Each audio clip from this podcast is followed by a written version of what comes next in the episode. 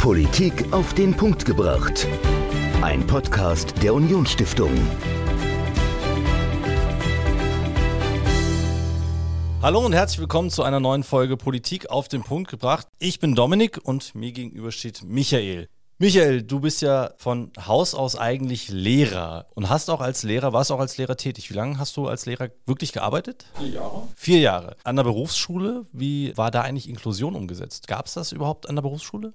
Also eine Berufsschule ist ja breit diversifiziert. Mhm. Also wir hatten ein berufliches Gymnasium, wir hatten ja einen Kurs für Menschen, die den Hauptschulabschluss erwerben wollten, zusammen mit der Lebenshilfe. Es gab natürlich die Berufsschule, die klassische, ja. also es ist ganz, ganz breites Spektrum, aber jetzt Inklusion, so wie man es jetzt in der Presse ja. wahrnimmt, das war jetzt aus meiner Warte nicht so das Thema an der Berufsschule, wenn ich ehrlich bin.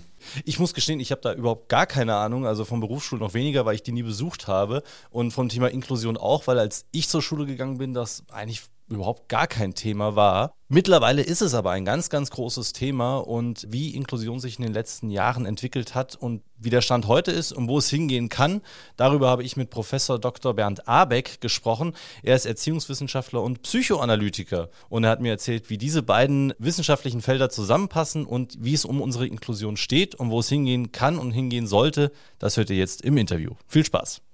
Professor Dr. Abeck, Sie sind Erziehungswissenschaftler und Psychoanalytiker und heute bei mir im Gespräch zum Thema Inklusion. Hallo und herzlich willkommen im Haus der Unionsstiftung. Ja, haben Sie vielen Dank für die Einladung.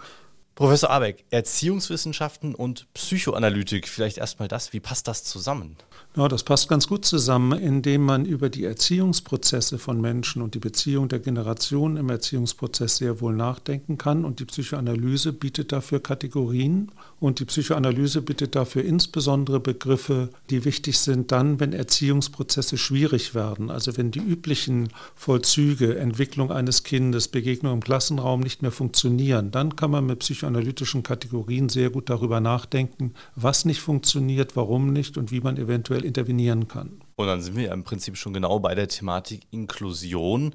Wie würden Sie denn Inklusion ganz generell definieren? Das ist schwierig, diese Frage zu beantworten, insofern, als es keinen allgemein anerkannten Inklusionsbegriff gibt. Die Meinungen darüber gehen sehr weit auseinander. Das hat auch gar nicht so sehr mit der Präferenz innerhalb des Inklusionsdiskurses zu tun. Aber Inklusion liegt für mich dann vor, wenn Kinder gemeinsam beschult werden und diese Beschulung bestimmten Kriterien dient, nämlich dem, dass gut gelernt wird oder mehr als in speziellen Einrichtungen, dass die Kinder sozial gut miteinander zurechtkommen, also sich geborgen fühlen, zugehörig fühlen und dass es ihnen psychisch in diesem Kontext gut geht. Und wenn eins der Kriterien nicht erfüllt ist oder auf grobe Weise verletzt wird, ist allein das Zusammenleben der Kinder in einer Klasse kein wirkliches Inklusionskriterium. Also allein die Gemeinsamkeit zählt nicht, sondern sie muss bestimmte Kriterien erfüllen.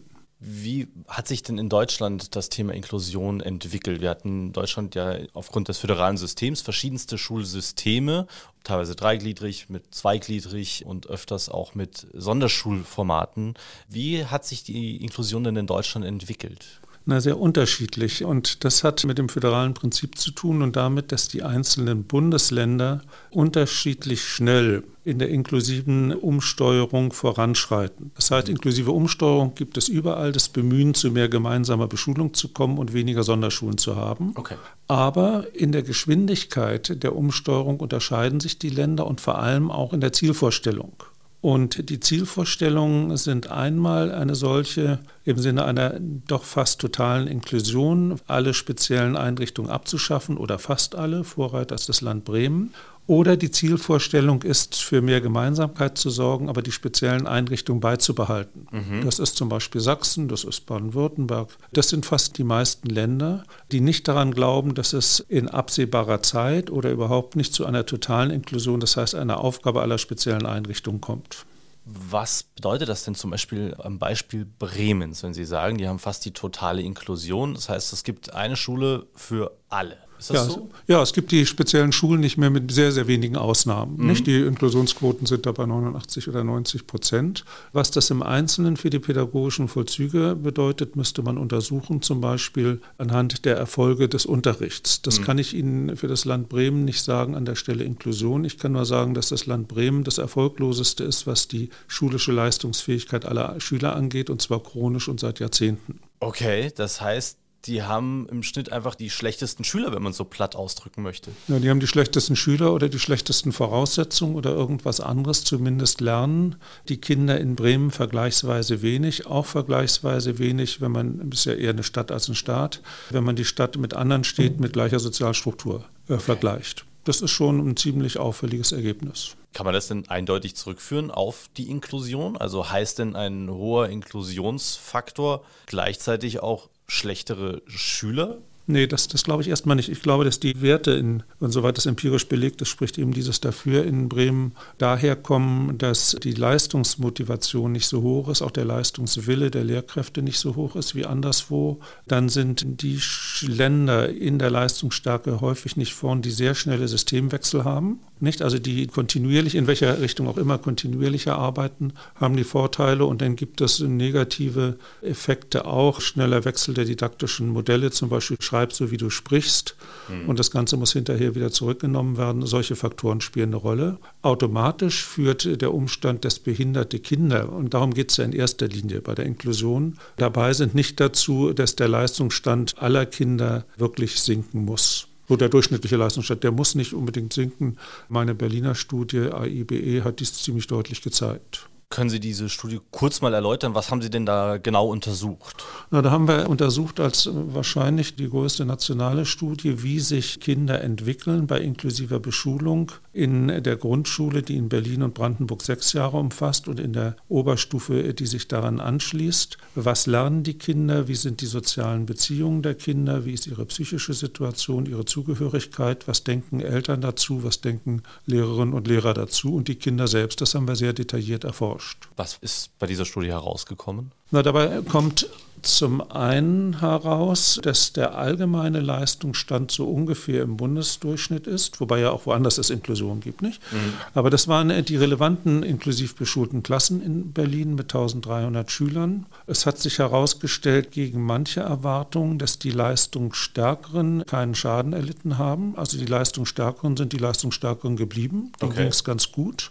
Aber die große Hoffnung der gemeinsamen Beschulung, dass die Schwachen, die zu Anfang Schwachen mehr in den Mittelbereich kommen, dass ihre geringe Leistungsfähigkeit zu Beginn sich durch die gemeinsame Beschulung reduziert, das hat sich bei weitem nicht erfüllt. Die letzten sind sozusagen die letzten geblieben was die These widerlegt, dass auf den speziellen Einrichtungen die Kinder durch systemische Faktoren so sehr geschädigt sind, dass sie sich dort gar nicht gut entwickeln können. In Wirklichkeit macht es keinen großen Unterschied. Okay, das heißt also, es ist egal, ob ich mein Kind, das eine Behinderung hat, in welcher Art auch immer, auf eine Sonderschule gebe oder in eine inklusive Klasse, spielt praktisch keine nee, Rolle. Nee, egal ist es nicht. Man muss gucken, welche Kriterien wo wie erfüllt werden. Ich gehe mal ein wenig von der Berliner Studie hinweg und zu allgemeinen Forschungsbefunden. Gemeinhin kommt raus, dass Kinder mit Lernbeeinträchtigung, das sind die größte Gruppe, die haben immer noch 40 Prozent aller als besonders förderbedürftig klassifizierten Kinder, dass die bei gemeinsamer Beschulung eher mehr lernen als bei der Sonderbeschulung. Eher mhm. mehr, also dass sie dort Vorteile haben. Das ist nicht dramatisch, aber die haben wirklich Vorteile.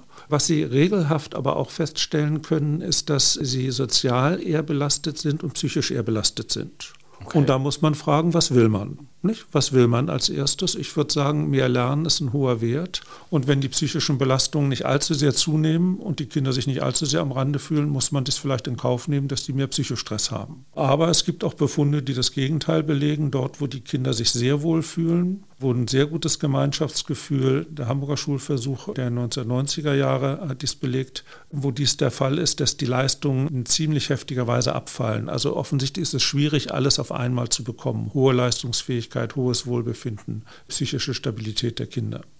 Also es gibt unterschiedliche Kriterien, die man abwägen muss. Ja. Welche positiven Erfahrungen hat man denn noch mit der Inklusion? Am Beispiel von Ihrer Studie Berlin-Brandenburg, welche positiven Erfahrungen hat man denn gemacht? Ja, also die positiven Erfahrungen sind gewesen, dass die Kinder im Grundschulbereich untereinander ziemlich gut zurechtkommen. Mhm. Also dass der Umstand, ob jemand behindert ist oder nicht, für die Kinder, die auch manchmal gar nicht verstehen, was das eigentlich ist, keine große Rolle spielt. Die waren ganz gut anerkannt, integriert, jedenfalls so, wenn man sie befragt oder auch dann einen Test macht. Das hat, setzt sich dann nach der Grundschule nicht mehr fort. Dort fallen die Integrationswerte und die Befindlichkeitswerte der besonders klassifizierten Kinder ab. Die sind doch dann mehr am Rande der Kinder. Geistig behinderte Kinder werden trotz besten Bemühens der Eltern, trotz besten Bemühens auch der Lehrkräfte dann kaum noch zum Geburtstag eingeladen. Mhm. Nicht? Die bleiben isolierter, bleiben stärker alleine. Das heißt, so der soziale Zusammenhang, und das ist auch gar nicht verwunderlich, geht dann irgendwann in den beginnenden Pubertätsjahren verloren. Das wird man gar nicht mal so sehr der inklusiven Beschulung anlasten können, höchstens die Illusion, dass das anders sein könnte. Das ist vermutlich überall so. Liegt das einfach am Menschen oder an dem normalen sozialen Verhalten, das wir erlernen in unserer Gesellschaft? Oder woran könnte das liegen? Och, wissen Sie, einerseits erlernt man das, andererseits gesellt sich gleich zu gleich gern, wenn Sie sich mal kichernde, pubertierende Mädchengruppen und Jungengruppen angucken, die haben schon starken, äh, starken Drang, sich zusammenzuschließen ja. und irgendwelche Gruppen zu bilden, auch aus Identitätsgründen. Da sind wir wieder bei der Psychoanalyse. Aus Identitätsgründen nicht gibt es eine Abgrenzung zu anderen und das ist tragisch und kann dann auch traurig machen, aber manche Kinder sind dann geistig behinderte, schwer mehrfach behinderte Kinder für diese auch nicht so wahnsinnig attraktiv. Okay. Das ist einfach so. Das ist eine gewisse Tragik des Lebens. Also das ist bei der Untersuchung herausgekommen. Was gab es darüber hinaus, um nochmal bei den positiven Erfahrungen zu bleiben, für Befunde? Na, positiv ist ganz sicher gewesen, dass die Eltern, die Befragten, das war eine stark selektive Stichprobe, ziemliche Zufriedenheit hatte mit den Lehrkräften und mit der Arbeit. Mhm. Da gab es wenig Kritik, es gab überhaupt auch weniger Lehrerkritik. Aber damit hören die positiven Befunde eigentlich auch schon auf. Okay, und wenn wir jetzt mal in die Details gehen zu den negativen Befunden, wir hatten jetzt schon gesagt, also Integration bis zu einem gewissen Punkt ja, aber dann fällt das ab. Was waren weitere negative Befunde im Detail? Naja, das, das zentrale Thema ist gewesen, dass die Lehrkräfte sich sehr angestrengt haben, wohl ganz sicher, aber dass sich die Lehrkräfte hoch belastet gefühlt haben. Mhm. Und es gab eine immerwährende und sich über die ganze Zeit erstreckende Klage dahingehend, dass die zur Verfügung gestellten Mittel nicht ausgereicht haben. Also Frage der Ressourcen. Das heißt mhm. Frage der Unterstützung durch Sonderpädagoginnen und Sonderpädagogen, Frage der Räumlichkeiten, Frage der didaktischen Materialien und so weiter. Die Ressourcenfrage war ganz, ganz oben an und haben dazu geführt, dass die Lehrerinnen und Lehrer, die zu Beginn besonders begeistert gewesen sind, im Laufe der Zeit sich doch immer weiter zurückgezogen haben oder resignierter geworden sind, am Ende sagen, wenn ich es recht im Kopf jetzt habe, von 28 Schulen nur noch zwei, wir würden es nochmal machen unter den Bedingungen. Also das heißt, die negative Seite ist ein hohes Maß an Belastung der Lehrkräfte. Mhm eine Unzufriedenheit der Lehrer mit ihrer Arbeit, die den Eindruck haben, sie können dem nicht gerecht werden, sie werden den schwer beeinträchtigten nicht gerecht, aber allen Kindern auch nicht gerecht und die das Gefühl gehabt haben, unter den Bedingungen läuft die Inklusion nicht gut. Das ist eigentlich die zentrale Erkenntnis neben anderen Dingen, über die ich bereits gesprochen hatte. Okay, das heißt, die Lehrer fühlen sich wahnsinnig belastet. Haben Sie denn auch versucht zu untersuchen, woher diese Unzufriedenheit rührt? Abgesehen von, klar, die Ressourcen, die genannt wurden, aber mangelt es da vielleicht auch an der Ausbildung? Also könnte man mit einer besseren Ausbildung hin zum inklusiven Unterricht mehr oder höhere Zufriedenheit schaffen? Etwas würde ich sagen schon. Es gibt ja doch jetzt Bemühungen im Land Berlin um Strukturierung der Lehrerausbildung, mhm. dass zum Beispiel auch Grundschullehrer Sonderpädagogik als Fach wählen können, anstatt eines Unterrichtsfaches. Das ist ganz sicher sinnvoll. Das wird manches leichter machen und mehr Erfahrung mit Inklusion macht auch manches leichter. Aber es gibt auch eine Fülle von systematischen Dingen, warum diese inklusive Beschulung so schwierig ist. Mhm. Ein Faktor ist, dass viele Lehrerinnen und Lehrer sagen, bei ihnen in den Schulen sei nie überhaupt darüber diskutiert worden, was Inklusion überhaupt ist. Was sollen wir darunter verstehen? Ja, Wie wollen, nee, das war die Eingangsfrage.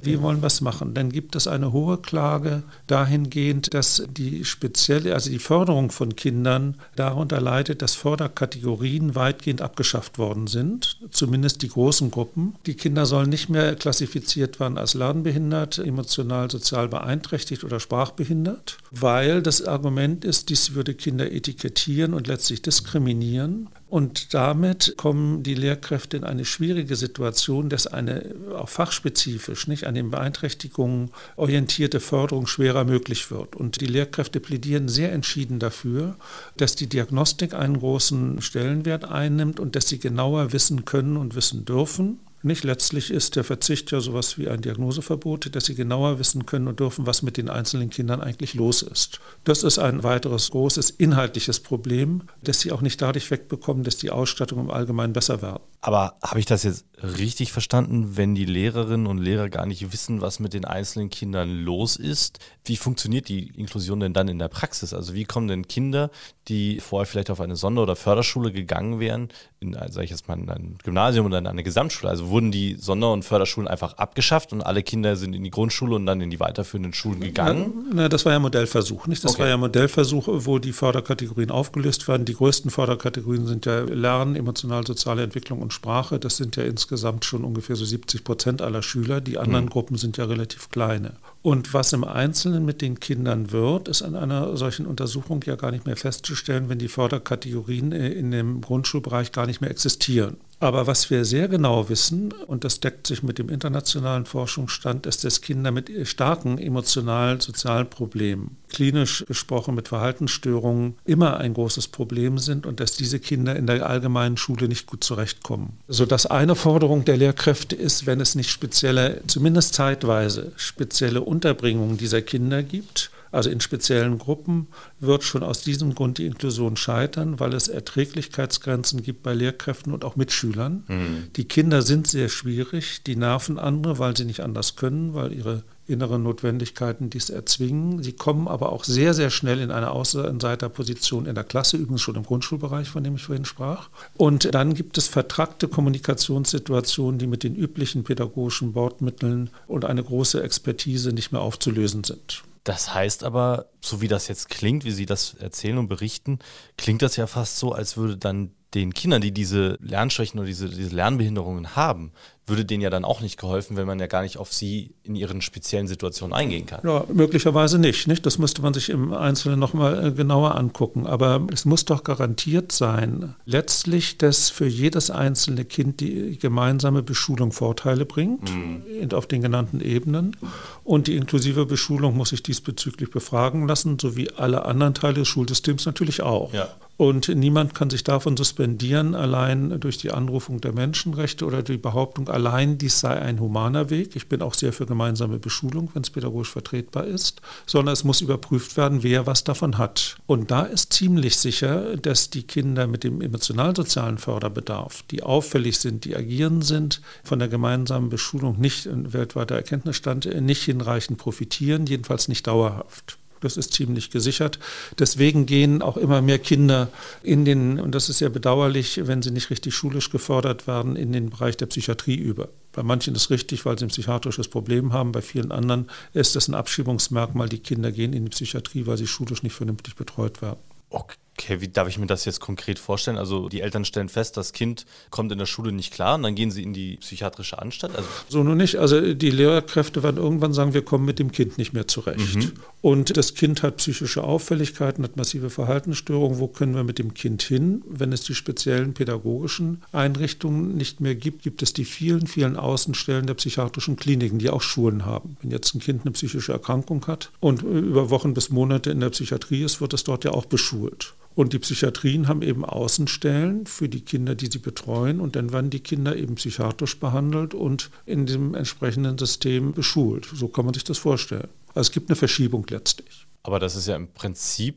wenn ich es jetzt mal komplett herunterbreche und korrigieren Sie mich, wenn ich das völlig falsch darstelle, das geht ja im Prinzip wieder zurück zu dem System. Ich habe die Schule, in Anführungszeichen normale Schule und dann habe ich eine Sonderschulform, die sich um verhaltensauffällige, beeinträchtigte Kinder kümmert. In dem Fall wären das dann die psychiatrischen Schulen. Also es geht ja. ja dann im Prinzip wieder zurück zum alten System. Ja, ja, so ist es auch. Manchmal gibt es so ein bisschen ideologisch bestimmte Verleugnung des Ganzen, in dem gesagt wird, na, die sind psychisch krank, die gehören auch nicht zu den zu integrierenden oder inkludierenden Schülern. Natürlich ist das ein Ausdruck dessen, dass ein System nicht alles kann. Ja. Und bei den anderen Kindern, die unauffälliger sind, muss man, glaube ich, in jedem einzelnen Fall sehr genau gucken, was bedeutet das für ein Kind, welche Vorteile hat es und welche Nachteile. Für mhm. viele Kinder ist das Gemeinsame gut, für manche nicht und einigen Kindern schadet es richtig. Deswegen helfen so empirische Großuntersuchungen auch nur begrenzt. Die sagen, im statistischen Schnitt ist es so, die Lernbeeinträchtigungen lernen mehr, aber das gilt auch unter guten Bedingungen nicht für alle Schüler.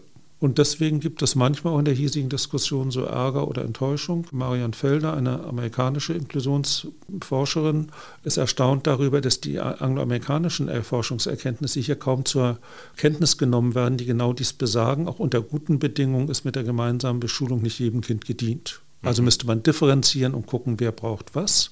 Und das halte ich auch den, für den Sinn der Behindertenrechtskonvention, dass die Rechte von Menschen gestärkt werden, dass die Lernentwicklungsvoraussetzungen gestärkt werden, dass sie besser ins Leben kommen, dass sie speziell gefördert werden. Und dann ist die Frage des schulischen Ortes eine sekundäre. Das Ziel ist das Hineinwachsen ins Leben. Das Ziel ist es, psychisch gut zurechtzukommen, sozial gut zurechtzukommen. Und die primäre Frage soll meines Erachtens nicht sein, was ist der richtige Ort, sondern der Ort ist pädagogischen Zielen und pädagogischen Entscheidungen nachgeordnet. Mhm. Vielen hilft das Gemeinsame und manchen eben nicht und das muss man zur Kenntnis nehmen. Jetzt sprechen wir beim Thema Inklusion ja vor allen Dingen und natürlicherweise über Menschen und Kinder, Jugendliche mit Beeinträchtigung, in welcher Art und Weise auch immer. Welche Auswirkungen hat denn die Inklusion auf die, die ganz normal durch eine Schullaufbahn hindurchgehen oder die sogar besonders gut und spezielle Förderung im Exzellenzbereich bräuchten oder haben könnten?